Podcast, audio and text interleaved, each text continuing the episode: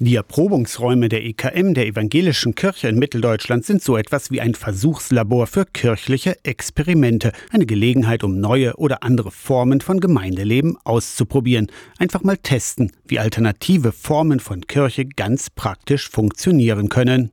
Über 50 Erprobungsräume gibt es aktuell in der EKM zwischen Altmark und Thüringer Wald, vom soziokulturellen Zentrum Eckstein in Stendal über die Bücherkirche in Axin bis zur mobilen Küche. Flying Kitchen startet demnächst in und um Erfurt. Das ist auch eine coole Sache. Und zwar bauen die so einen Anhänger um und bauen da eine Küche drauf und haben dann vor, dass die an verschiedene Orte fahren, da miteinander kochen, reden, auch kulturelle Angebote machen und Gemeinschaft bieten. Jana Petri ist die neue Leiterin der Erprobungsräume. Die evangelische Kirche in Mitteldeutschland begleitet fachlich und unterstützt finanziell für bis zu acht Jahre.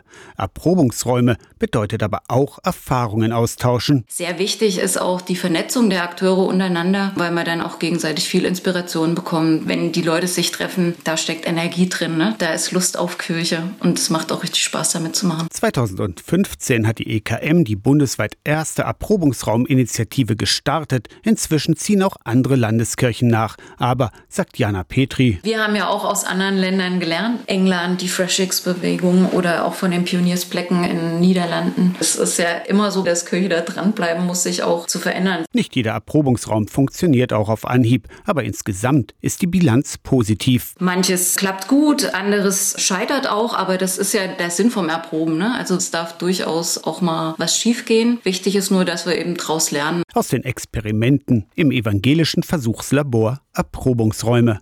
Aus der Kirchenredaktion Torsten Kessler.